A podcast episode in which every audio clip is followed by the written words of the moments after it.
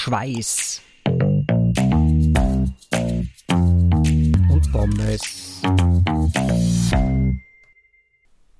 Herzlich willkommen, liebe Hörerinnen und Hörer, zu einer neuen Folge unseres Schweiß und Pommes Podcasts. Ich bin der Christian und ich bin heute hier zusammen mit einem Interviewpartner, den wir euch später noch vorstellen wollen, und mit dem Tom. Servus, Tom. Hallo, Christian. Wie geht's dir? Du, danke der Nachfrage und selbst? Ja, gut. Was macht das Training? Puh, ja, war, war eine ziemlich harte Woche. Die Woche. Bin morgen auf der letzten Einheit wieder mal koppeln und ab Montag geht es wieder mal in die Entlastungswoche. Bin ganz froh drüber, muss ich ganz ehrlich sagen. Aber ich habe gehört, du äh, warst wieder mal ein bisschen planschen. Stimmt das? Ja, ja. Am Mittwoch habe ich sogar zwei Sportarten an einem Tag gemacht verrückt. In der Früh war ich Schwimmer und am Abend war ich nur am Radl gesessen beim Schweiß und Pommes Group Ride. Das, das klingt ja schon fast, als würdest du auf einen Triathlon vorbereiten. Äh, es ist noch viel zu früh, wenn du mich fragst. Viel zu früh, natürlich. Aber für morgen, für morgen habe ich auch noch was geplant. Ich will seit, seit ewigen Zeiten mal wieder einen längeren Traillauf machen. Ah ja, was, was geht da ab bei euch in Wien? Ja, ich will mit dem Basti ein bisschen über den Bisamberg trailen. Keine Ahnung, so 20, 25 Kilometer oder so. Gemütlich mal wieder treffen und ein bisschen quatschen dabei. Also eher socialisen anstatt trainieren, aber ist ja auch ganz wichtig. Das gehört in Zeiten wie diesen auch absolut dazu, finde ich. Und ist auch wieder angesagt. Kann man draußen ruhig machen, denke ich. Überhaupt kein Thema. Bis am Bitchen sozusagen. Ja, sozusagen. Ich bin schon gespannt. Ich kenne den Biesamberg eigentlich nur vom Wien rundum Da stellt er sich als letzte Hürde den Läufern entgegen. Ähm, die letzten zwei Mal, wie ich dort also war, war ich schon ein bisschen äh, am Hund. Ähm, jetzt schaue ich mir den einmal mit relativ frischen Beinen an. Mal schauen, was da so geht. Na, da wünsche ich euch dann viel Spaß. Also das heißt, du bist dann beim Schweiß und Pommes Group Ride nicht dabei am Sonntag in der Früh? Na, den muss ich leider absagen. Okay, kein Problem. Na, wir, werden, wir werden dann eh trotzdem viel Spaß haben morgen. Gut, naja, dann äh, kommen wir mal zu unserem Gast, würde ich sagen, oder? Ja, los geht's. Alles klar. Ja, ein paar Zahlen zu unserem heutigen Gast, beziehungsweise zu der heutigen Veranstaltung, die wir besprechen. Das ist, dass der Kottel berühmt, berüchtigt bei der Radwelt in Europa in der Zwischenzeit ein Einzelzeitfahren rund um den Attersee wir haben heute zu Besuch den Erwin, seines Zeichens Obmann der Atterbiker des veranstaltenden Vereins. Und ich möchte euch ganz kurz mit ein paar Zahlen die, den Event vorstellen oder das Event vorstellen. Losgegangen ist das Ganze schon 2011. Äh, da haben sie angefangen, ein Einzelzeitfahren zu machen um den, um den Attersee. Da hat es bereits schon um die 160 Starter gegeben aus vier Nationen. Und äh, zuletzt 2021 äh, ganz erfolgreich mit rund 1400 Startern aus 26 Nationen. Es hat gegeben ein Einzelzeitfahren, äh, sowohl Rennrad als auch Zeitfahrrad. Die äh, Elitewertung ein Vierer, die Viererteams, männlich, weiblich und auch mixed. Und ich glaube, 2021 war es neu. Erwin, korrigiere mich gleich, wenn ich falsch liege, die Zehner-Teams. War das 2021? Nicht ganz neu. Es war zum 10-Jahr-Jubiläum im Jahr davor schon neu. Da wollten wir unbedingt irgendwas Neues machen zum 10. Und wir haben es dann voriges Jahr bei der 11. Auflage auch noch drinnen lassen. Zum, zum 10. Zehner-Teams. Das passt ja, das genau. passt ja sehr gut. Ja, sehr cool. Freut uns, dass du da bist. Äh, danke für deine Zeit, die du, die du uns äh, opferst. Ja, danke für die Einladung. Sehr gern. Ihr seid einfach ein, ein, ein Top-Event. Wir äh, kurzes Vorspiel dazu. Der Christian, der Hartwig, äh, ich und auch der Marco sind ja letztes Jahr gestartet bei euch. Äh, das war ja unser erstes Zusammentreffen quasi von Schweiß und Pommes. Die Malis war da auch dabei als unterstützendes Mitglied quasi mit dem Bier im Zielbereich. Beste und, äh, Unterstützung. Genau, best, bester Support. Und wir sind, unser Motto war, ohne Üben um den See pflügen. Das hat, glaube ich, ganz gut funktioniert und sind da im Viererteam gestartet letztes Jahr. Und deswegen haben wir uns gedacht, äh, wir waren so begeistert von dem Event, da wollen wir doch ein paar Fragen stellen, die uns auf den, unter den Nägeln brennen und toll, dass du uns die, die Zeit schenkst. Ähm, Willst du selber mal ein bisschen vorstellen, wer bist du, was machst du äh, und ähm, ja, wie ist es überhaupt zu dem Ganzen gekommen bei diesem Event? Okay, ja, äh, freut mich natürlich für die Einladung und dass ihr im Vorjahr schon da wart und dort schon ein bisschen runtergerochen habt. Äh, Tom, äh, du warst ja eh schon in den Jahren davor auch ab und an bei uns am See und, und verfolgst uns ja schon ein bisschen. Richtig, ja. Ja. Äh, ich selber, ja, was gibt's zu mir zu sagen? Ich bin mittlerweile 56 Jahre alt geworden, bin seit äh, knapp über 30 Jahren am Rad unterwegs, anfangs der 90er Jahre mit dem Mountainbike äh, als schwer Übergewichtiger, dann irgendwann so um die Jahrtausendwende schon deutlich flotter, schlanker und schneller dann hat mich äh, eine Wirbelsäulenverletzung einmal für zwei, drei, vier Jahre aus dem Gefecht genommen. Und dann so zwischen 2005 und 15 habe ich es dann nur mal ein bisschen krachen lassen, relativ äh, viel am Rad gesessen. Also das sind dann so bis zu 12.000 Kilometer gewesen im Jahr. Und äh, ja, doch an so ziemlich allen teilgenommen, was es äh, so gibt anfangs Bike-Szene, nachher natürlich Rennrad-Geschichten, vor allem alle großen Marathons und Restaurant Austria und solche Geschichten. Also äh, ja, 30 Jahre Radsport-Erfahrung und, und ja, und Liebe halt einfach zum, zum Radsport und, äh, und zur Bewegung. Dann hast du gefragt, wie es zu der Sache gekommen ist, ist natürlich äh, da muss man gleich anfangen. Wir Atterbiker sind 2006 gegründet worden. Wir waren eigentlich ein Haufen äh, einzelner Typen, die da in der Gegend äh, Rad gefahren sind. Und dann hat das Radgeschäft einfach einmal gesagt, ja, wenn da jeder allein umfährt, dann machen wir halt einen Verein draus. Und wir sind dann so vom, äh, von Atterbike gegründet worden und waren damals wirklich eine reine Rennsporttruppen, sage ich mal so 2005, 2006. Äh, mit fünf, sechs Leuten hat das dann angefangen und dann sind wir natürlich immer größer und größer geworden, weil es in der Gegend eben keinen Radverein gegeben hat. Mittlerweile sind wir jetzt zwischen ja, 170 bis 180 Personen äh, im Verein. Äh, Verein wächst jährlich. Äh, Gerade jetzt, Jahresanfang, hat es wieder einige Anmeldungen gegeben gerade nach dem Kottel gibt es immer wieder Anmeldungen zum Verein. Also, Verständlich. da, da wachsen wir, sage ich mal, äh, so vom Verein selber.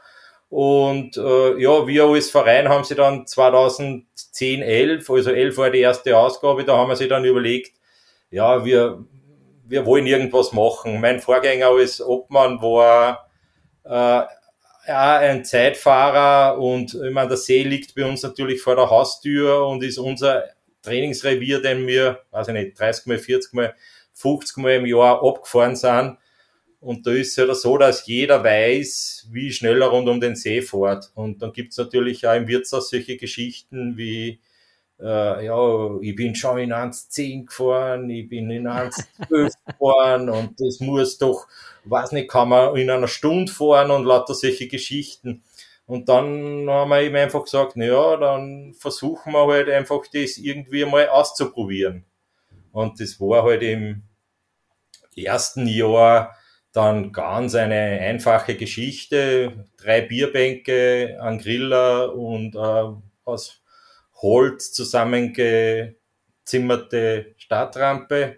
Und so haben wir halt unter Verkehr, weil natürlich eine Sperre an die war nicht zu denken, haben wir jede Minute einen Radfahrer rund um den Attersee brausen lassen. Okay. Bei der Behörde haben wir das so im Prinzip vorgebracht, dass wir gesagt haben, ja, wir wollen die Veranstaltung machen und da fährt jede Minute einer weg und das kann ja nicht kein Problem sein rund um den See, weil da sind sowieso so viele Radfahrer, ob da jetzt pro Minute um einer mehr fährt oder nicht, ist ja auch schon wurscht. Und das waren eigentlich die ersten Jahre dann. Ihr seid, ihr seid aber, glaube ich, früher nicht in Kammer gestartet, ist das richtig? Also ich meine, ich habe da mal gehört, dass ihr woanders gestartet seid. Also dass das wirklich in Kammer da stattfindet, das ist, das ist dann erst mit der Zeit gekommen, oder? Naja, wir haben da verschiedene Sachen ausprobiert. Wir waren mhm. zuerst schon in Kammer, also das, was Kammer heißt, ist ja der Bereich zwischen der Brücke mhm. und dann ungefähr, sage ich mal, so wie man jetzt fährt, die ersten zwei, drei Kilometer. Das mhm. ist der Bereich Kammer. Und damals sind wir gleich in der Nähe von der Brücke, äh, war der große Parkplatz, da ist jetzt der Bahnhof, weiß ich nicht, ob es euch mhm. da so genau auskennt. Dort waren die ersten, ich glaube, zwei Jahre, oder waren sogar drei, schlag mich tot, äh, zwei oder drei Jahre haben wir dort den Start gemacht. Und äh, aber von dort haben wir natürlich nicht wegfahren können, sondern wir haben dort dann einen Vorstart gemacht und die Leute sind dann aufgefahren, ungefähr zum Parkplatz, wo jetzt der Parkplatz ist. Und von dort war noch der scharfe Start und natürlich auch nicht die ganze Runde, sondern bevor man nach Sewalchen wieder reingekommen ist, äh, haben wir das Rennen stoppen müssen, weil über die Ampel und über die Brücke war es im Renntempo natürlich nicht gegangen. Jetzt war halt die Strecke nicht ganz geschlossen, sondern es waren halt nur 46,2 Kilometer statt die 47,2. Aber für den Anfang hat's gereicht und äh, ja, das war die Anfangszeit. Bierbänke, Stadtrampe, ich will nicht sagen handgestoppt, aber so ähnlich und äh, ja. Und kein Zelt und kein gar nichts und Siegerehrung auf einem kleinen Treppchen und das war's. Also das heißt, die, die, die Idee war eigentlich eine, eine Wirtshausidee.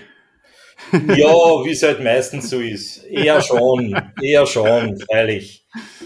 Es sollte was Geselliges sein, aber natürlich auch was äh, Sportliches und äh, ja, ich, wir haben halt dann einfach einmal gesagt, ja, wir machen's.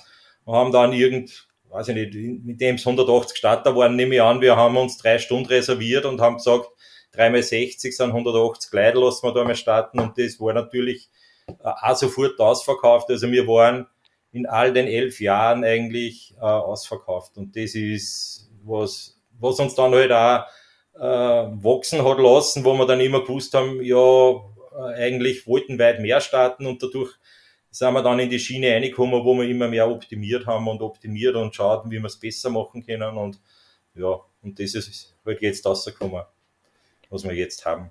Das, das klingt ja noch äh, ähnlich wie BF Ultra. Also so, ja. trinkt mal Achtel, laufen wir irgendwo hin. Äh, vielleicht habt ihr auch einmal 1400 Starter, Christian. War das was für euch? Ja, ich, ich weiß nicht, ob das, ob das für uns was wäre, weil wir, wir tun ja immer selber gern mit. Wenn man dann so großes Event äh, organisiert, da ist man ja dann hauptsächlich mit Organisieren beschäftigt. Da kann man ja nicht mehr selber mitfahren, gell? Na, du hast keine Chance. Also ich bin einmal mitgefahren, eh beim, gleich beim ersten Mal und äh, aus dem Grund, weil wir gesagt haben, da waren wir eigentlich alle, die mitorganisiert haben, auch selber am Start, weil wir gesagt haben, wer weiß, wie oft wir das überhaupt machen können und das wollen wir unbedingt dabei sein und da sind wir eigentlich alle geschlossen auch am Start gewesen.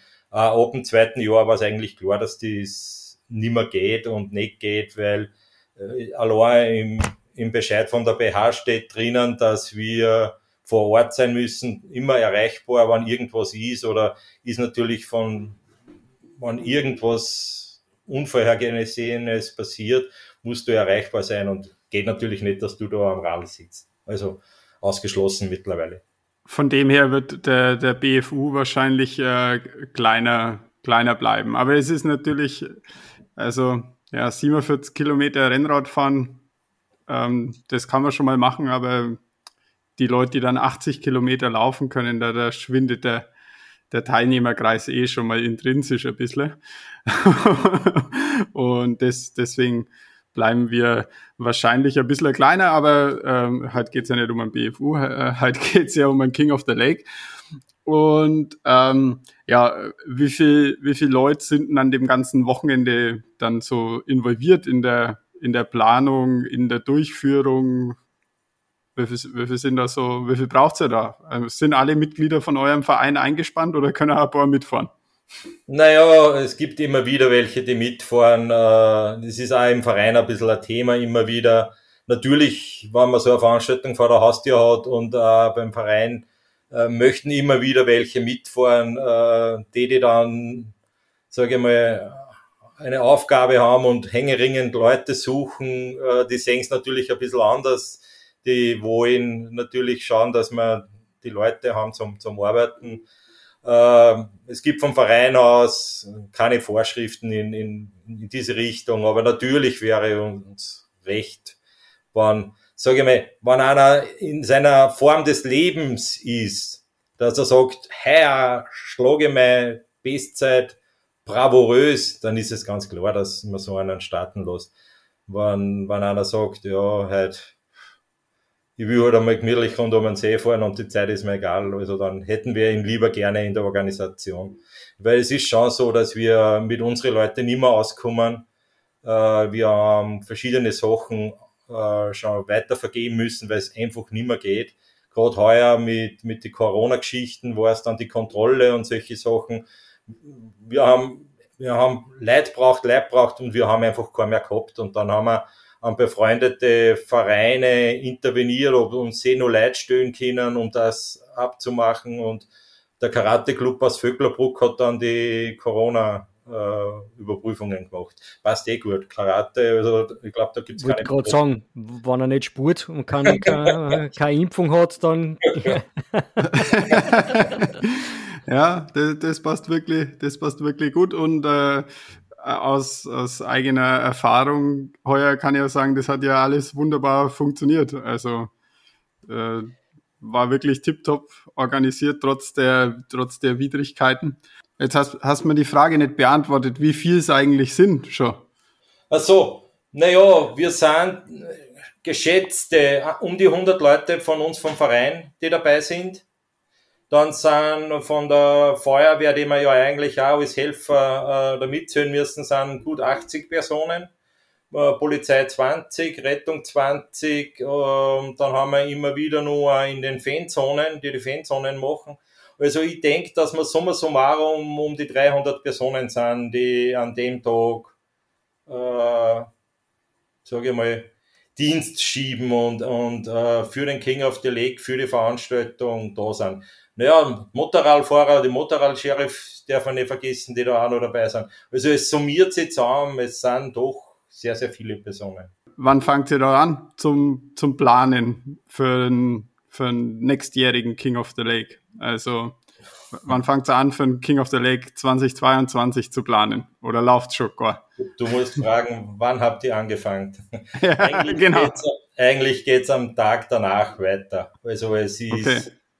Äh, es ist mittlerweile ein Jahresprojekt worden. Äh, wir haben im, wenn man jetzt vom Rennen weggeht, es gibt dann nur die ganzen 14 Tage später und, oder so 14 Tage, drei Wochen später, bis halt alles abgerechnet ist. Ich meine, die letzten Rechnungen kommen wahrscheinlich erst im November rein. Da haben wir aber mittlerweile schon wieder das neue Sponsorkonzept für das nächste Jahr. Dann muss mit den Sponsoren schon wieder reden. Äh, sage ich mal, das ist die Zeit November, Dezember, wo man mit Sponsoren äh, sich schon wieder unterhält. Dann wird's jetzt im Jänner, wie wir es jetzt haben, die nächsten Schritte sind schon wieder die Ansuchen bei der Behörde, weil die Gemeinden ja alle wissen müssen, das Datum im September, damit es geblockt ist. Also gibt's jetzt das Ansuchen an die BH Vöcklerbruck und ans Land Oberösterreich. Und das ist schon so ein Prozedere. Dann wird es im März die Anmeldung geben. Da muss man sich natürlich auch vorher noch Gedanken machen. Äh, ja, es geht über das ganze Jahr im Prinzip durch. Es, es, es läuft immer so dahin. Also es gibt eigentlich keine tote Phase oder es würde keine geben, war man nicht, so wie jetzt, Weihnachten ist schon ein bisschen ruhiger gewesen. Also da haben wir schon jetzt ausnehmen können die letzten 14 Tage. Aber es ist auch vorher die Mail-Anfragen und, und, und. Also eigentlich geht das ganze Jahr durch.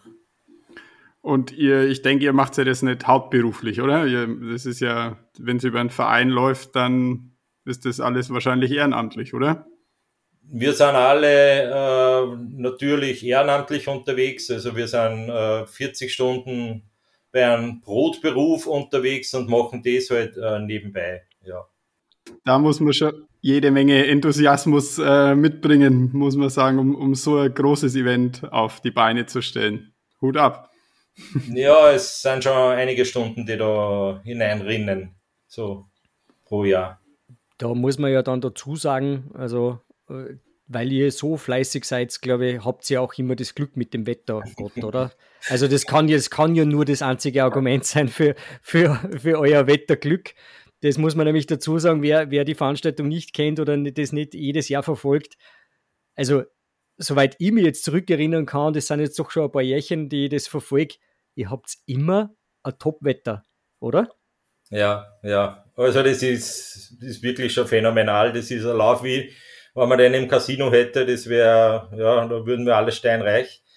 Äh, es ist jedes Jahr, vor allem jetzt in den letzten vier, fünf Jahren, da war es ja ultra schön jedes Jahr, also da 20 Grad, leichter Wind, Sonnenschein, also es, der See hat, ja, unglaublich ausgesehen, also für alle Leute, die jetzt aus ganz Europa daherkommen und rund um den See fahren, ist es blanke Werbung, sage ich einmal, wie die Gegend sich da präsentiert im Herbst. Und ja, da haben wir halt schon sehr, sehr, sehr, viel Maßen, sage ich einmal. Das stimmt. Also das kann man wirklich sagen, äh, werbetechnisch äh, für Salzkammergut und die Region Attersee, Attergau, glaube ich, was Besseres kann euch und äh, der Region nicht passieren. Also mit dem Wetter und der top organisierten Veranstaltung äh, wirklich hervorragend. Ja, ich denke, tourismusmäßig bringt, bringt das schon auch was. Also ich glaube, da tut sich so Hotel- und pensionstechnisch auch jedes Jahr was die sind, glaube ich, ganz gut gebucht. Immer da, wenn man da hinfahren möchte, muss man, glaube ich, rechtzeitig schauen, dass man in der Nähe was bekommt. Also wir wissen es aus Erfahrung vom letzten Jahr, ihr wart dann schon ein bisschen auswärts gell, äh, untergebracht. Christian? Ja, ja, also man, man ist ja eigentlich daneben im Radl unterwegs und könnte es gleich ein bisschen zum Warmfahren verwenden. Äh, ich habe ja leider nur einen, einen Kurzaufenthalt gehabt. Ich bin ja in der Früh aus Wien hergefahren und am Abend gleich wieder zurück. Aber ja, die, die Malis, die war schon ein bisschen, bisschen außerhalb, ja. Mhm.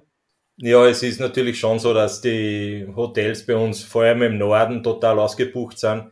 Es ist sogar so gewesen, äh, jetzt im vorigen Jahr, dass wir selber noch Zimmer brauchten, die ich aber vorher nicht reserviert habe und nicht einmal ich habe nur welche bekommen, äh, da bei uns in der Gegend.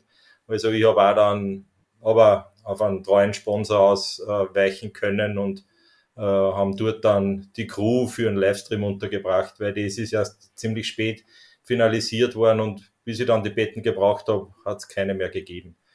Also ich denke, äh, für die Region ist es schon ein Markenzeichen und, und eine super günstige Werbung, sage ich einmal.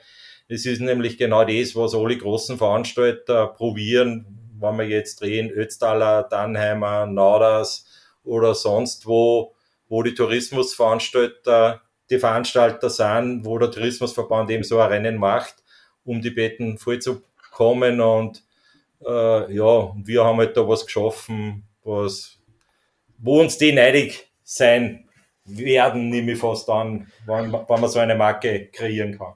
Naja, vor allem bei euch ist es ja quasi umgekehrt gekommen, wenn man sich die, wie du gerade richtig gesagt hast, die ganzen Wettbewerbe anschaut, die sind ja eigentlich gegründet worden, um den Tourismus anzukurbeln. Bei euch ist es eigentlich in erster Linie um das sportliche Event gegangen und der Tourismus ist dann, oder der Radtourismus ist dann nur dazugekommen. Also das war ja, ja. wirklich ein, ein, Bonus für die Region. Das ist, muss man ja wirklich dazu sagen. Ja, ja, stimmt. Ähm, aber weil wir da gerade dabei sind, ähm, äh, wie, wie, wie man muss ja dazu sagen, dieses Event, es ist zwar nur ein Tag, ja, aber es ist ja trotzdem sehr umfassend. Wie geht denn da die lokale Bevölkerung mit dem um? Also, dass natürlich die Touristiker und die Hoteliers äh, klatschen, äh, ist klar, aber was machen ah, das ist nicht klar. Ah, ist okay, okay. ähm, aber äh, ich weiß aus Erfahrung, die, die Leute rundherum, die da um den See wohnen, die haben ja so auch schon das ganze Jahr mit sehr vielen Touristen zu kämpfen und mit viel Verkehr, der sich da um den See bewegt und so weiter. Aber wie sehen denn die sowas, wenn man dann mit einer totalen Straßensperre kommt? Ja? Das ist ja doch ein großes Thema, denke ich mal. Naja, natürlich. Das ist aber wie heutzutage überall. Äh, du kannst nichts machen, was du 100% Befürworter hast. Das wirst du nicht schaffen, ganz egal, was du machst. Äh, es ist so, dass sie sich in den letzten Jahren doch ein bisschen beruhigt hat, die ganze Lage. Mhm. Es ist so, in den Jahren, wo wir keine Straßensperre gehabt hat, hat es sowieso keinen interessiert, war es kein, kein, kein großes Thema.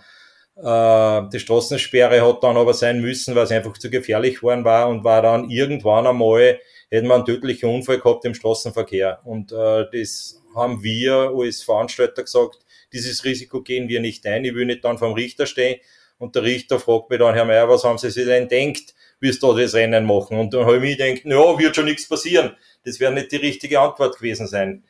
Und dann sind wir zu den Behörden gegangen und haben gesagt, schaut her, wir haben diese Veranstaltung, wir sind immer ausverkauft, wir haben äh, irrsinnig, äh, irrsinnig, irrsinniges Potenzial und was können wir machen? Und da ist natürlich um die Sperre gegangen, wo wir dann selber auch nicht gewusst haben, können wir es überhaupt da, da stehen oder nicht? Und äh, dann haben wir aber die Sperre bekommen und dann hat es natürlich in der Bevölkerung den Aufschrei gegeben. Ah, Straßensperre. Und muss man auch verstehen, die Straße rund um den See ist für manchen Gemeinden, die sind total abgeschnitten für sechs Stunden. Äh, und da kommt man einfach nicht weg. Und äh, es ist natürlich von der anderen Seite gesehen schon auch ein bisschen Einschränkung und ein bisschen schwierig. Aber es ist auch auf der anderen Seite äh, sehr gute Werbung und äh, es ist in Wien beim Marathon nicht anders oder in Linz, da wird die halbe Stadt gesperrt und betrifft auch 10.000 Leute. Also wir sind 10.000 Leute rund um den See oder Haushalte und äh, das wird in Wien oder woanders nicht anders sein und mit sowas müssen wir sie vergleichen und dann steht es aber auch dafür, dass man so eine Sperre hat äh, und ist in den letzten Jahren, sage ich mal, ist, ist der Gegenwind immer ein bisschen weniger geworden, sagen wir so.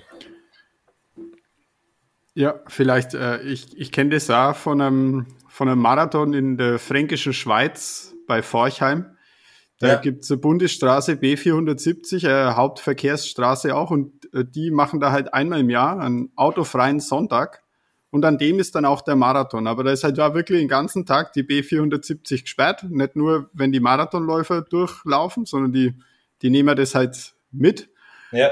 Aber da, da tun dann die Leute halt, weiß nicht, Inline-Skaten auf der Bundesstraße und, und, und haben da einen schönen Tag ohne Autos. Also, das ist, ja, äh, das hat auch länger, ge länger gedauert, bis die das äh, akzeptiert haben, aber äh, seit, seit, seit es jährlich einmal gibt, dann ja, muss man sich halt dann, dann auch richten.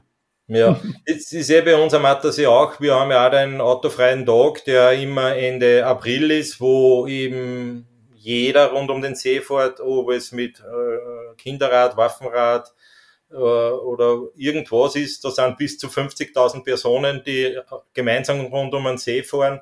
Äh, ist auch ganz eine nette Geschichte und da ist halt auch gesperrt. Und unsere Sperre ist jetzt die zweite Sperre. Und man weiß jetzt oder man, hört von der Behörde, es wird ja keine weitere Sperre mehr geben. Äh, also sie sagen, diese zwei Veranstaltungen sind gesetzt. Äh, da gibt da steht die Behörde dahinter und das wird durchgezogen und äh, also ein dritter Anbieter, äh, dritter gesperrter Tag, den wird es wahrscheinlich am Attersee nicht geben. Eine Gegenveranstaltung äh, in die andere Richtung. ja, war schwierig. schwierig. Deshalb sind ja wir auch mit den Startplätzen gebunden. Wir kennen ja eigentlich nicht mehr aus. Also wir haben das Optimum ja im Prinzip jetzt in den letzten Jahren eh ausgeholt, weil wir können nicht vor zwölf anfangen, weil bis zwölf halt äh, sehr viele Geschäfte offen hat und denen kann man auch nicht sagen, sie müssen nur früher zusperren. Also ist der Start mit 13 Uhr und bis halt die Autos von der Straße weg sind, 30 Minuten vorher, also ist 12.30 kann man ab 12.15 sperren, so dass halt wirklich um 13 Uhr kein Auto mehr auf der Straße ist. Und hintassig geht's auch nicht, weil da wird's finster und du hast keine Chance. Also wir haben die, dieses, dieses Zeitfenster praktisch mittlerweile optimal ausgenutzt. Ja, ich, äh, ich glaube aber, dass das, äh, diese Straßensperre trotz des ganzen Gegenwinds, den man da vielleicht am Anfang gehabt hat, äh, glaube ich aber, die euer Markenzeichen ist. Ja. Also ich höre einfach von allen Seiten, der Event, das Event ist top organisiert und die Straße ist komplett gesperrt. Das ist was, was absolut für euch spricht. Man muss ja, man muss immer wieder, darf nicht vergessen, wie viele Radmarathons es gibt. ähm, die auf nicht gesperrten Straßen stattfinden. Äh, und man, man weiß ja, was passiert. Ja, es hat ja erst vor zwei, drei Jahren mal äh, bei dem äh, Burgenland-Radmarathon da einen Unfall gegeben auf der ungarischen Seite und so weiter mit, mit Verkehrs, mit einem, mit einem toten Radfahrer der in den Gegenverkehr gekommen ist und so. Also das darf man nicht außer Acht lassen. Das ist sicher ein Riesenthema für die Leute, die bei euch starten. Und das spricht absolut für euch. Also da habt ihr wirklich eine, eine Top-Geschichte gemacht, dass es auch wirklich äh, mit der Behörde so durchziehen könnt, dass das gesperrt ist. Das spricht auf, auf alle Fälle für, für euer Event. Ja, das muss man, muss man ganz offen und ehrlich sagen.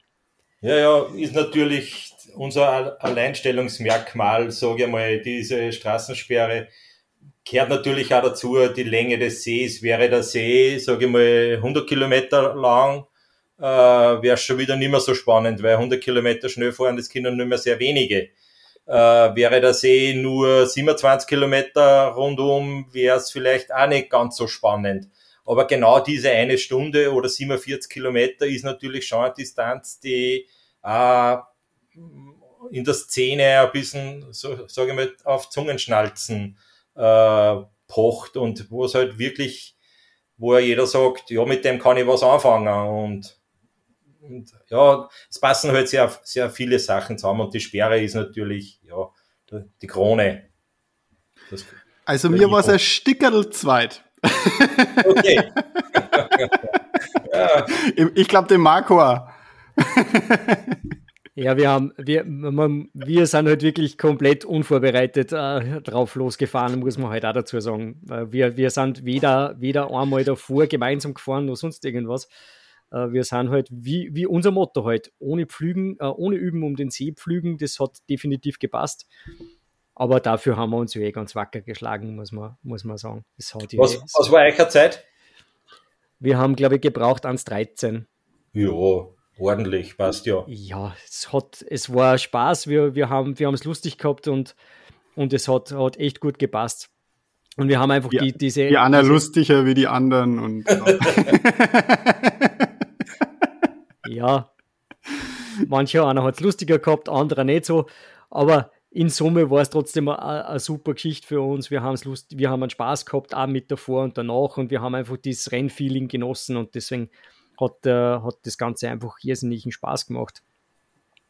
Äh, was, mich, was mich gleich zu der, zu der nächsten Frage führt, beziehungsweise nochmal zurück.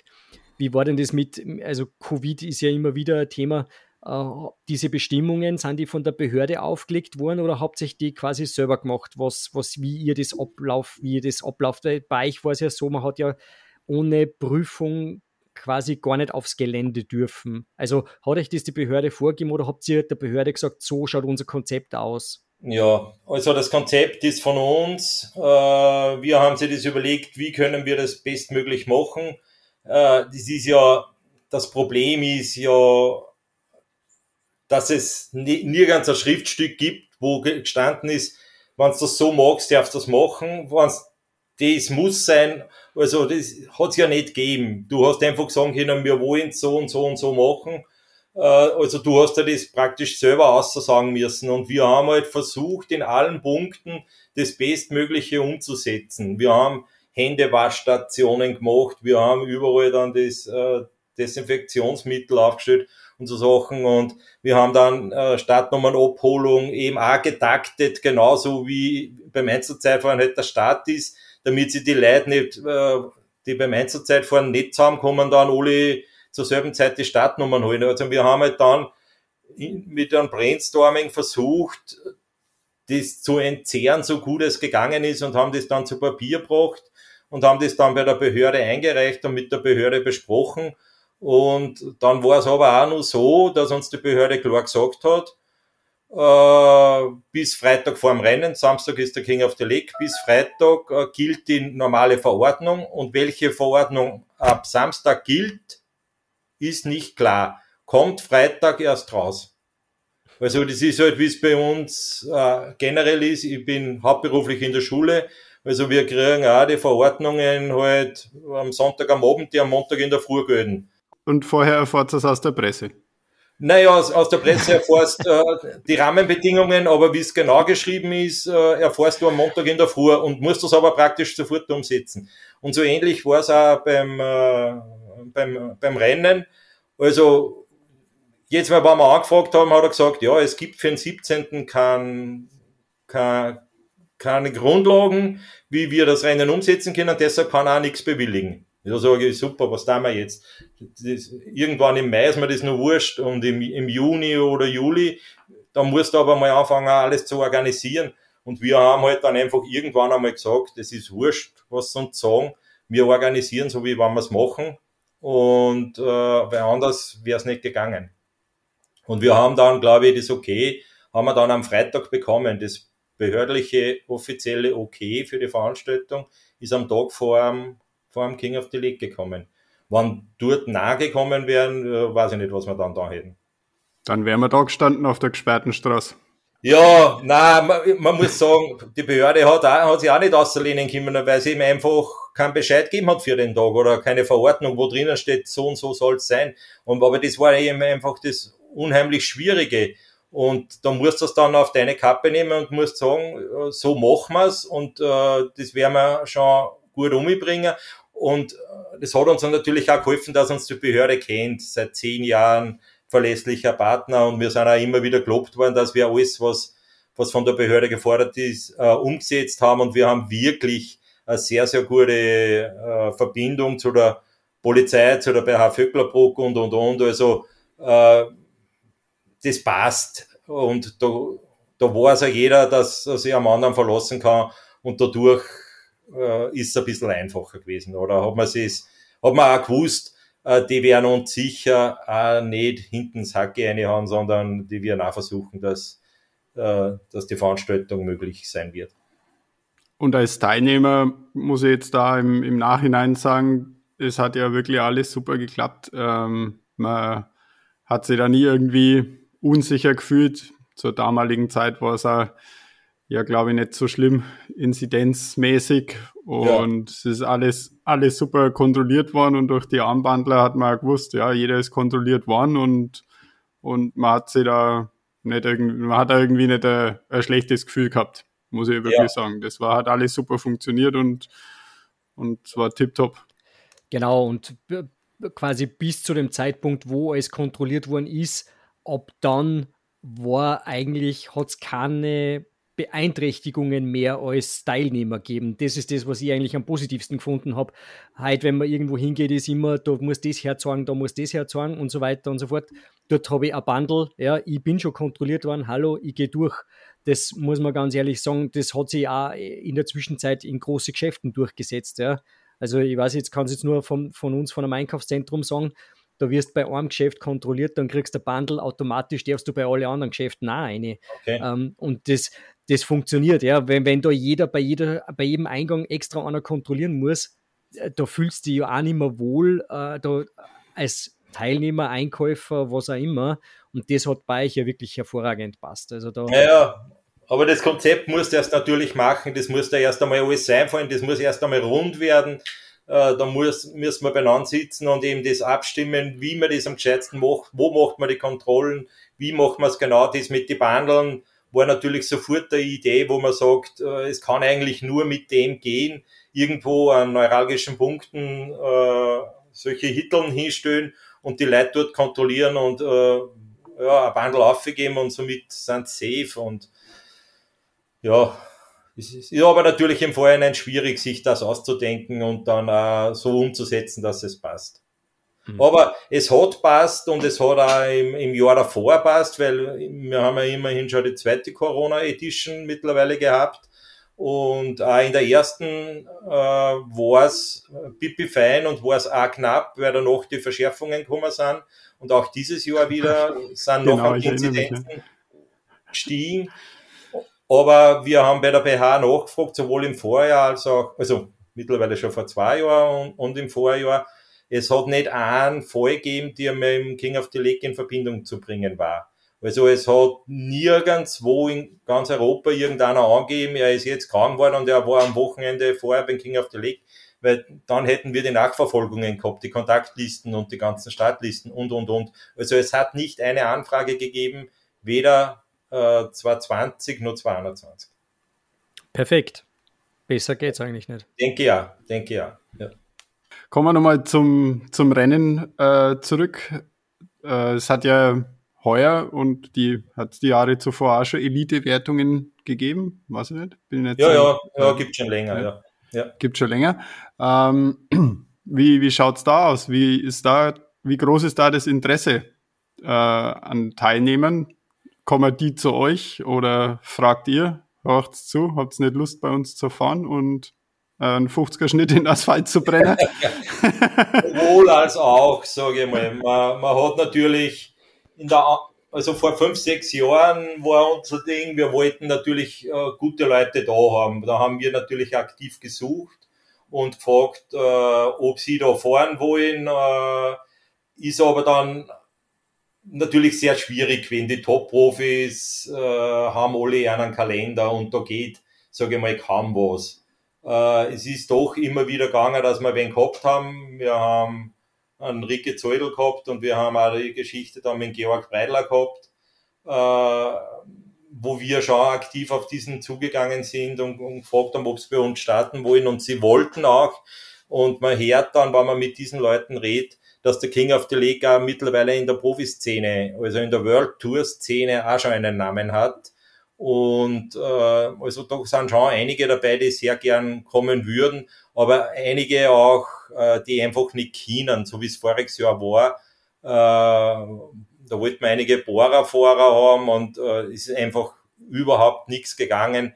Die sind so ausgebucht gewesen, auch in den letzten zwei Jahren, weil natürlich der World Tour Kalender auch so nach hinten ges äh, gesetzt worden ist mit Corona, weil die, die Frühjahrsklassiker dann plötzlich alle im Herbst waren und die haben selbst aus dem letzten Loch gepfiffen und da ist es halt ein bisschen schwieriger geworden. Mit dem 50er-Schnitt. Mit dem 50er-Schnitt, ja. Leichter ist dann natürlich äh, mit der österreichischen Bundesliga.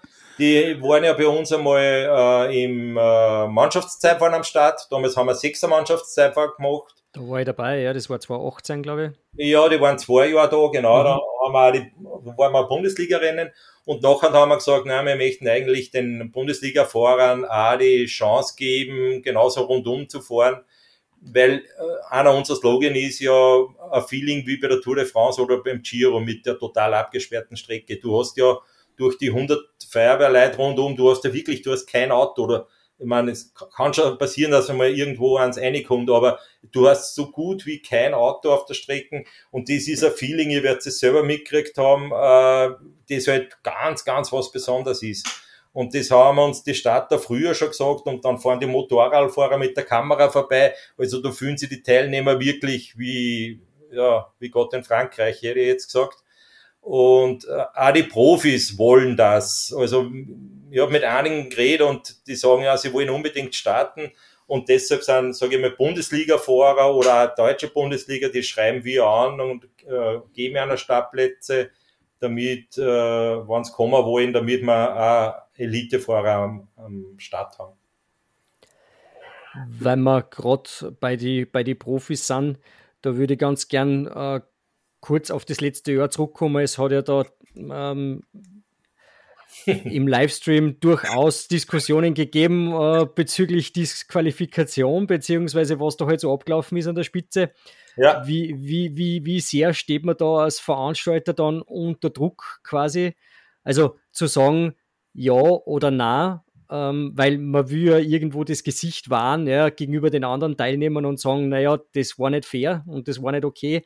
Andererseits möchte man es natürlich auch nicht verscherzen. Ja. Also wie, wie, wie sehr hat oder wie, wie sehr habt ihr das empfunden, dass ihr dann Druck von außen kriegt? Oder habt ihr einfach gesagt, ist uns egal, wir schirmen das ab, wir entscheiden das so, wie wir es entscheiden?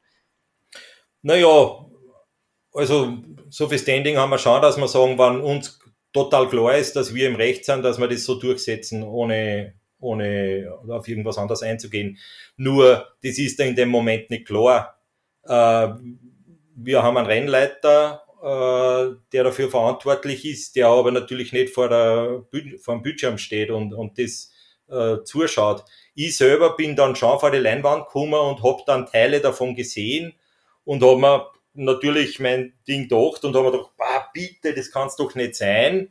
Äh, genau das sind Bilder, die wir eigentlich nicht sehen wollen. Und äh, dann habe ich mir gedacht, ja, das kannst, das kannst nicht machen, das kannst nicht bringen. Äh, aber das dann umzusetzen ist natürlich auch schwierig. Wir haben sie dann, die drei Profis da rausgeholt und haben mit denen diskutiert. Und äh, die sehen das natürlich aus einer anderen Warte und dann stehst du da, was tust und dann äh, hin und wieder und äh, gerade wie es mit Profis ist, dann gibt's die Teamchefs der Profis auch noch, die haben natürlich auch einen Senf dazu gegeben. Das ist ja genau die Frage, die sich stellt, also wie, wie, wie sehr habt ihr da einen Druck von außen verspürt, weil das muss man ja schon sagen, da steht ja, bei denen steht ja da schon ein bisschen was anderes auch dahinter, ich meine, nicht naja, nur freilich. Veranstaltung. Du, es ist, wenn du äh, um den Titel King of the Lake fährst, das wäre in der Amateurwertung, war es ja der äh, Titelträger waren. Und bei den bei die Profis, äh, ja, auch die ersten zwei. Also, das ist schon eine Entscheidung, die du dir gut überlegen sollst und die halt auch passen sollte. Und äh, gut, wir haben dann abgewogen und haben sich halt dann für das entschieden, dass man Julian Braun drin lassen, weil wir äh, gesehen haben oder äh, das recherchieren haben können in der kurzen Zeit, dass er als letzter weggefahren ist, auf den anderen, sage ich mal, 50 Sekunden aufgefahren ist, so auf diese Art und Weise, oder 45, also ich glaube drei Nummern waren Unterschied, äh, dass er 45 Sekunden aufgefahren ist auf den ersten 15 Kilometer und das dann praktisch immer Rad an Rad war. Und äh, das ist halt, bestraft jetzt den, der aufgeholt hat und überholt hat, auch oder nicht und schwierig, schwierig. Wir haben keine Kampfrichterausbildung, aber wir haben einen, einen, einen Kampfrichter vom ÖRV auch da gehabt, den haben wir natürlich auch mit einbezogen in die in das Ding. Und dann haben wir gemeinsam beschlossen, so wie wir es gemacht haben, der Julian Braun bleibt drin, weil er so gut wie immer vorgefahren ist. Und das, was man am Fernsehen gesehen hat, sobald er überholt wurde, ist er, hat er versucht, von der Seite äh, auszuscheren. Also nicht im Windschatten zu fahren, auch wenn sich der noch vorn gesetzt hat, sondern er ist äh, einen Meter oder zwei Meter noch links ausgeschert. Er hat sich nicht zurückfallen lassen, aber er ist zumindest nicht im Windschatten gewesen. Oder hat es zumindest versucht. Und äh, dann ist eben die Entscheidung rausgekommen, aus diesem Grund bleibt der Julian Braun drin und die anderen zwei, äh, die sie dann wirklich in das Duell, das man dann eh im, im Livestream auch gesehen hat, geliefert haben, so leid es uns tut, wir hätten sonst das Gesicht verloren, wir können nicht zu den Amateure sagen, ihr dürft nicht äh, es darf nicht Windschatten fahren und rote Karten herzeigen und wir haben einen Herrn XY aussehen und äh, bei den Profis äh, drückt man dann alle Hände Augen zu. Da hätten wir unser Gesicht verloren. Und das ist äh, aus unserer Fairness nicht nachvollziehbar gewesen dann. Ja, das war, also die Entscheidung hat eh jeder verstanden, aber eben die Frage ist, welchen Druck verspürt man da als Veranstalter natürlich, weil ich denke mal ja, äh, wie du es richtig sagst, die Amateure, ja, die wollen das ja auch nicht. Ja. Also ich würde es ja nicht wollen, wenn ich vor und einer hängt hinter mir dran, dann würde ich das ja auch nicht wollen, wenn der einen, einen, einen unfairen Vorteil dadurch erhält. Ja. Und deswegen ich es auch so wie du. Also völlig richtig, kehrt da, kehrt da definitiv eine Qualifikation, eine Disqualifikation her. Also das, glaube ich, die Entscheidung war richtig, ja. Ich glaube, sie war richtig. Wir haben dann natürlich einiges nachgelesen. Äh, natürlich, die das betroffen haben, sehen es anders, haben uns dann in den Tagen danach noch äh, ein paar Sachen wissen lassen. Äh, aber wir haben dann auch das eine oder andere Forum angeschaut und eigentlich, wenn man es so durchgeschaut hat, ist zu 95 Prozent waren sie auf, auf der Linie, wie wir auch gewesen sind. Aber diese Entscheidung zu treffen, so ganz kurz nach dem Rennen, mit ein paar Blicke auf die Leinwand, und äh, wir haben dann schon ein paar Personen auch gefragt, die wir gewusst haben, die, die es näher gesehen haben. Und gut, dann musst du auf das verlassen und musst du das durchziehen. Aber ja, Schiedsrichtern ist nicht so einfach, denke ich. Wie in die meisten Sportarten. Ja, ja, stimmt. Ja, über, über Instagram hat uns eine Hörerfrage vom Thomas erreicht. Äh, der fragt, wird es mal eine Kappelwertung für sportliche Paare geben, also Teamzeitfahren für Paare? Klingt total spannend. Also das ist wirklich ein Ding, das würde mich auch interessieren, muss ich ganz ehrlich sagen. Okay, okay. Äh, ja, das ist, will nicht vorgreifen. Wir haben da so ein Gremium, sage ich mal so K-Team, das sich da drüber Gedanken macht, was wir machen. Es ist nur generell so, dass man in den letzten Jahren äh, schon mehrere Anfragen gehabt haben. Wir haben, äh, sage ich mal, Behindertensportler am Start. Wir haben da die Klappräder am Start gehabt, wir haben einmal einen mit Waffenräder gehabt. Es will natürlich jeder, sage ich mal, das Feeling nutzen in einer eigenen Kategorie. Äh, für uns ist es weniger spannend, weil wir äh, einfach schon so viel haben. Du hast das jetzt erst aufgezählt, die ganzen Klassen, die wir mittlerweile haben. Wir haben eine Siegerjährung, die eine Stunde 15 dauert. Wir haben 40 Klassen, in dem du immer Mann, Frau hast und äh, Rennrad und Zeitfahrrad, hast du bei jeder Altersklasse praktisch vier Siegerjährungen. Und in Summe ist das schon irrsinnig viel. Und ich denke mal, sehr viele anderen Veranstalter haben immer immer äh, eine neue Klasse eben aufgerufen, um zusätzliche Leute äh, an, den, an die Veranstaltung zu bringen, was ja bei uns eigentlich nicht der Fall ist. Also wir werden ja überrannt und wir müssen eigentlich, wenn wir ein Newsletter rausgeben, dann schon äh, ja, dann Gewehr bei Fuß stehen in den nächsten Tagen, weil wir wissen, wir müssen eine Horde von Mails beantworten. Und ich denke, dass man dass man sich nicht so sehr verfranzen soll auf, auf nur verschiedene Klassen oder nur verschiedene Sachen. Wenn es was gibt, was so extrem spannend ist, dass man es haben will, dann natürlich. Aber bin ein wenig skeptisch gegen neue Klassen. Muss, da muss ich nur ganz kurz, würde sie das anbieten, könnten die quasi, wenn sie ein sportliches Paar sind, könnten die einfach in der Vierer Mixed antreten, zu zweit? Wäre ja prinzipiell, naja, würde würd sie das Problem stellen, dass kein Dritter in der Wertung ja, ist dann, oder? Genau, genau. Ja, okay. Ja. Ja, in der äh, Regel zwei, zwei Paare. Zwei, zwei Paare. Paare.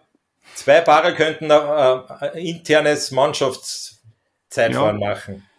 Ich, ich hätte auch noch eine Idee. Wie, wie wäre es mit einer speziellen Podcast-Wertung? Ein Haufen Radl-Podcasts treten in, in den nächsten Jahren beim King of the Lake gegeneinander an. Oder Sport-Podcasts. Ja, genau. das, ja das, das war super. Dann, dann wird, wird ein Pokal für den schnellsten Podcast vergeben. Das klingt doch spannend. Fein. Ähm, ja, nur ganz kurz. Das skurrilste Erlebnis, das du so gehabt hast beim King of the Lake, ich meine, wir haben schon gehört, Waffenräder habe ich selber gesehen, die haben ja sogar rote Umhänge und Kronen aufgehabt, wie die genau. damals gefahren sind. Genau. Ähm, die sind als Könige mit Waffenrädern rund um den See gefahren und haben sie wirklich in einer beachtlichen Zeit geschlagen. Ich glaube, die sind in 1,25 oder sowas, glaube ich, sind die um den See gefahren, kann das sein? Äh, die Zeit selber weiß ich nicht mehr, aber ich kenne die Personen und das sind lauter Top-Sportler. Die, also, waren, die waren echt gut unterwegs. Ja, ja, die sind gut unterwegs. Also die sind, die sind Top-Sportler, also bei denen. Genau. Und letztes Jahr haben wir gesehen, die Klappräder, die sind kurz vor, äh, kurz vor oder nach uns gestartet, glaube ich. Die waren auch im Viererteam. Die waren auch, ja, die sind auch, auch schon das zweite Mal da gewesen. Wir haben einen, einen, einen Tandem, einen deutschen Tandemfahrer da gehabt, der auch sehr stark ist, so also ein Parasportler äh, Tim Kleinwächter, meine heißt der. Und ja, wir haben halt schon sehr, sehr viele, viele Leute, die halt ein bisschen markant sind. Ich, mir fällt da über einer ein, der hat nur ein, eine Hand und einen Fuß und hat zwei Prothesen, also ich glaube auf der linken Seite hat er zwei Prothesen, er hat nur eine rechte Hand und einen rechten Fuß, der ist auch seit Jahren bei uns am Start äh, Chapeau, wie ich die Bilder das erste Mal gesehen habe, da denke ich mir, Wahnsinn. Und äh, ja, es freut uns auch, dass genau solche Leute da sind. Wir wollen nicht nur lauter Top-Profis, wir wollen nicht nur die Leute, die knapp eine Stunde fahren. Wir haben auch einen 70-Jährigen aus der, oder 75 ist der schon, keine Frage, der fährt knapp unter zwei Stunden, aber der ist halt äh, seit ewig und immer ein Radl-Fan und der hat heuer wieder einen Start, also voriges Jahr wieder einen Startplatz bekommen und ich glaube an 56 oder was gefahren ist letzter waren, macht ihm aber nichts, er will dabei sein. Und wir haben auch einige, die 1,30 gefahren, was auch eine ganz eine durchschnittliche Zeit ist. Aber genau das ist Schöne, dass wir nicht nur die ganz Guten haben, vorne ist sehr schon sehr dicht, aber wir haben auch die breite Masse da bei 1400 Starter, keine Frage, ja. ja. Was ist noch äh, die weiteste, die weiteste entfernte Nation? Also wer ist bis jetzt am weitesten angereist? Warst du das ganz kurz auswendig? Na, äh, kann ich jetzt eigentlich nicht so sagen. Ich habe einmal das ist schon drei, vier Jahre aus, da war einer, ein Russe war da gekommen, der ist hinter Mural daheim gewesen. Das habe ich dann mal auf Strava gesehen, nachdem ich die Anmeldung da aus Russland gekriegt habe, denke ich mir, wo ist denn der her? Und äh, der ist aber in mehrere Radrennen in Europa gefahren und habe aber dann auf Strava gesehen, dass der schon eigentlich in Russland daheim ist und über da anreist, ist aber dann nicht gekommen. Äh, der war dann nicht da, aber was halt so das Normale ist, sage ich mal, Rom oder so, das sind gute 1000 Kilometer bis zu uns her. Äh, Engländer waren einige schon da und, und ja, Norwegen, Schweden, das ist halt das, was das weiteste irgendwo ist. Aber der, der Russe zeigt eindeutig, ihr seid schon über die europäischen Grenzen hinaus bekannt als Event. Das muss man, muss man schon sagen. Ja, das nehme ich auch so an, ja. ja. Mittlerweile schon. Was, was dürfen wir uns denn vom King of the Lake in, der, in Zukunft noch erwarten? Also gibt es da irgendwas, was du, ähm, möchtest du jetzt aus dem Nähkästchen plaudern? Vielleicht irgendwas, was noch vielleicht nicht ganz so streng geheim ist, aber auf was wir uns vorbereiten dürfen? Oder seid ihr in eurem Event so gefestigt und sagt, das läuft einfach, wir wollen da gar nicht groß was ändern, weil es ist einfach spitze, so wie es ist? Mm, eher, eher letzteres. Äh, ja, wie gesagt, wir haben alle Hände voll zu tun. Äh, dass wir die Startplätze äh, so verteilen, dass halt äh, nicht zu viel Aufschrei gibt. Das ist äh, wirklich ein Wahnsinn in den letzten zwei Jahren gewesen, wie, wie wir die Leute besänftigen müssen, weil sie keinen Startplatz kriegen. Äh, also Darf ich da nur ganz kurz eine, Zwischenfrage stellen? Ja. Ähm, weil beim, beim Ötztaler Radmarathon den muss ich da jetzt äh, leider namentlich nennen, ist ja das mit diesem Losverfahren äh, ein ganz großes Thema. Habt ihr über sowas schon mal nachgedacht oder, oder gilt bei euch trotzdem First Come, First Serve? Weil im Endeffekt ist es ja so. Also bei euch ist es klar, wer am schnellsten anmeldet, ist dabei.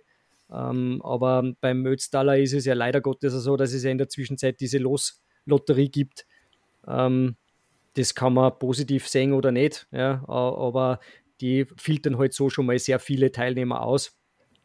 Das werdet ja ihr aufgrund eurer vielen Anfragen, die ihr habt, vielleicht auch schon mal überlegt haben. Ist das ein Thema naja, bei euch? Naja, naja, wir haben das ja schon umgesetzt. Äh, 220 hat es ja schon eine Registrierung, ähnlich wie beim Ötztaler gegeben, Registrierungsphase, weil wir im Jahr davor, also 2020, waren wir in sechs Minuten ausverkauft. Das heißt, wir haben vorher kommuniziert, Freitag, 13. März, 15 Uhr ist, werden die Startplätze vergeben.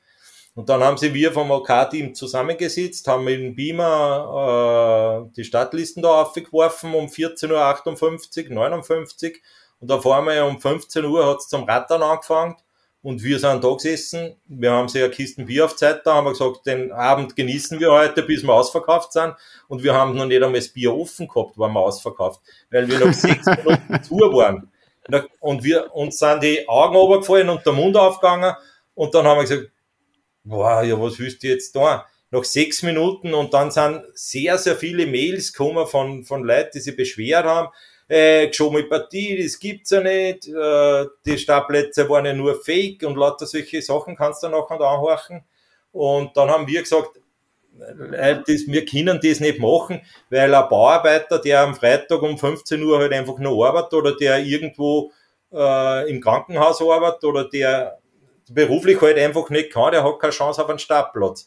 Und dann haben wir gesagt, ja, fairer wäre es, wenn wir mal wissen, äh, wie viele Leute gibt's denn überhaupt, die kommen möchten und schauen wir dann weiter. Und äh, dann ist eben das System ähnlich wie beim Ötztaler oder eigentlich gleich wie beim Ötztaler mit der Registrierungsphase, die wir dann gesagt haben, gut, Registrierungsphase müssen wir machen, wir machen einmal zwei Wochen und schauen einmal, wie wir das sie anmelden. Und dann war natürlich die nächste Überlegung, wenn du jetzt eine Registrierungsphase machst, dann meldet sich jeder 10 Mal an, 15 Mal, 20 Mal an. Äh, wie unterbindest du das? Ja, dann kannst du das nur unterbinden, dass du halt ein bisschen was verlangst damit dann nicht als Abkassierer abgestempelt wirst, haben wir gesagt, das Geld sollte nicht uns zugutekommen, sondern einen karikativen Zweck. Und wir haben es dann dem Roten Kreuz, äh, der ja immer Partner bei uns ist bei der Veranstaltung, und haben denen das dann äh, zur Verfügung gestellt. Und so sind 5500 Euro fürs Rote Kreuz rausgekommen. Und wir haben, glaube ich, so gute 2000 Anmeldungen gehabt. Auf auf das wollte ich ja im Endeffekt raus. Das ist eh okay, ja, das passt ja. Ja. Nur ähm, es gibt andere Veranstaltungen, da ist es halt, da ist es halt im Prinzip, geht das, läuft es ins Budget ein, ich würde jetzt einmal schätzen. Ja, also da Ja, ist das wollten, das wollten wir einmal, wollten wir nicht, sage ich einmal. Es sollte eben irgendwen unterstützen und äh, ja, und das Rote Kreuz war da der perfekte Partner für uns, für diese Geschichte. sehr gut. Und dann haben wir eben natürlich geschaut, dass wir das so gut wie möglich aufteilen und, äh, und äh, haben, haben die Verlosung gemacht, äh, wo wir die Plätze dann auch wirklich so verlost haben, wie es mit einem Excel-Sheet, äh, frage mich gar nicht, wie das funktioniert. Also die sind dann eingegeben worden, dann ist dort rausgekommen, so und so viele Plätze werden vergeben und dann hat der Computer das ausgerechnet und dann wurden die Teilnehmer verständigt. Also das sind Prozedere, da sind wir, glaube ich, auch tagelang zusammengesessen, um das so fair wie möglich äh, zu machen. Also das geht, glaube ich, wenn du so überrannt wirst mit Anmeldungen, geht's, glaube ich, nicht anders. Also egal wie du das machst, also voriges Jahr sind wir geschimpft worden, weil wir noch sechs Minuten ausverkauft worden sind. Heuer sind wir, also 21 sind wir dann geschimpft worden, weil wir eben die Verlosung machen und das als Abzocke gemacht worden ist. Ja. Äh, aber ich denke, dass trotzdem eher die richtige, die richtige Art und Weise war. Ja, sehr gut. Erwin, das war es eigentlich eh schon von unserer Seite. Ähm, vielen Dank für deine, für deine ausführliche, für deine ausführlichen Infos. Mal ein bisschen vom Hintergrund her, was denn da bei euch so abläuft, ist wirklich sehr interessant. Sieht man ja so als Teilnehmer ja nicht wirklich. Man kommt hin, freut sich, dass man mitfahren darf und äh, schwitzt eine Stunde lang und dann ist man fertig und freut sich vielleicht auf ein, auf ein Essen und ein Trinken danach, aber was da im Hintergrund so abläuft, weiß man gar nicht so. Ist wirklich total interessant. Ich glaube, unsere Hörer äh, werden die, die Folge eifrig horchen, weil das ist wirklich ganz toll, wenn man sowas einmal mitkriegt.